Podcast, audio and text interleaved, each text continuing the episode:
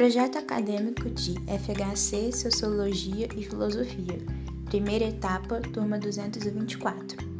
Olá, nesse vídeo vamos falar um pouco sobre a vida e obra de um importante matemático, teórico político e filósofo, Thomas Hobbes.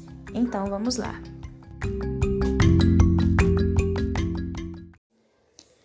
Biografia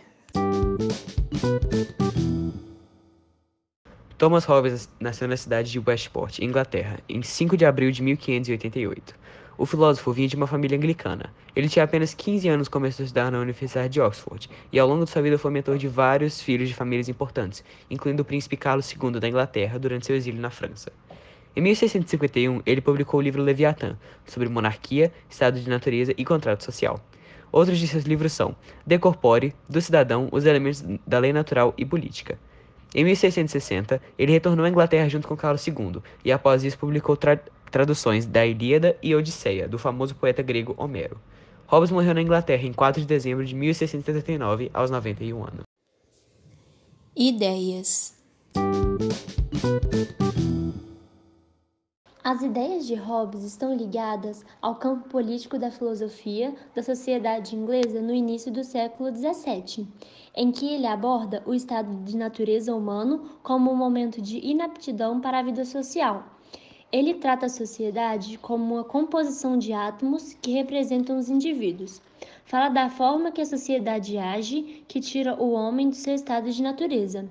Sobre o estado de natureza, Hobbes afirma que ele é uma luta de todos contra todos.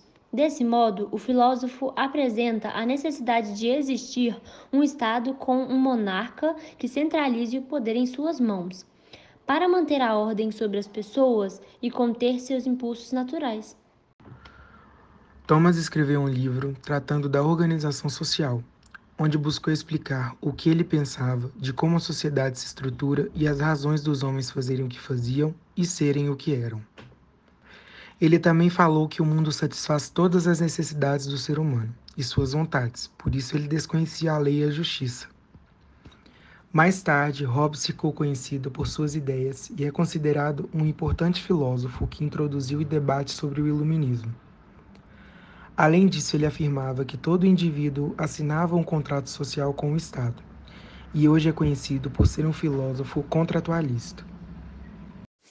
Trazendo para um contexto atual, surge a seguinte pergunta: segundo a visão de Hobbes, como um governante deveria agir e tomar decisões em um contexto de pandemia?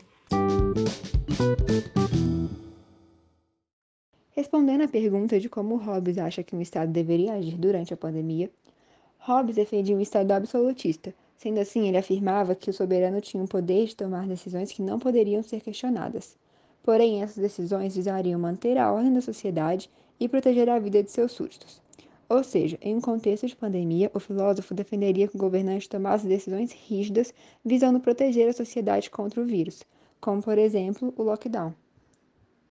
Para finalizar, fica aqui uma frase muito repercutida por Hobbes, que até hoje é associada a ele: O homem é lobo do homem.